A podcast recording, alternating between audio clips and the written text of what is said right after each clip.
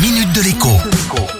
Bonjour à tous. Vous avez peut-être vu passer sur les réseaux sociaux ce message humoristique au sujet des pneus hiver. Un message par lequel celui qui le poste revendiquerait sa liberté de ne pas en mettre sur sa voiture au prétexte que leur efficacité n'aurait pas été démontrée, etc., etc., etc. En réalité, ce message fait référence aux vaccins anti-Covid et au manque de recul quant à leur efficacité supposée contre la maladie. Le problème, c'est que ce message parodique jette indirectement et sans le vouloir certainement le doute sur l'efficacité des pneus hiver, justement. Pourtant, s'il y a bien une chose scientifiquement prouvée, c'est justement à quel point les pneus hiver font la différence avec les pneus classiques, autrement appelés pneus été. C'est d'abord une question de gomme utilisée ou de consistance de gomme.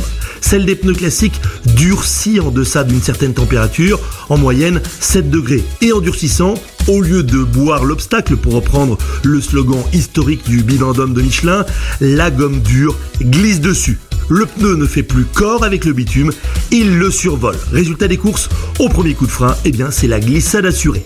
Les distances de freinage sur route sèche, mais avec des pneus inadaptés, sont considérablement augmentées par temps froid, jusqu'à 30% de plus. Par ailleurs, le dessin des pneus hiver est totalement différent, puisque leur mission n'est plus d'évacuer de la pluie, un liquide, mais d'agripper une matière molle, la neige, ou pire encore, une matière lisse, le verglas. En résumé, si vous pouvez mettre des pneus hiver sur votre voiture, c'est évidemment beaucoup mieux. Sinon, eh bien, il y a les pneus 4 saisons qui font bien le job.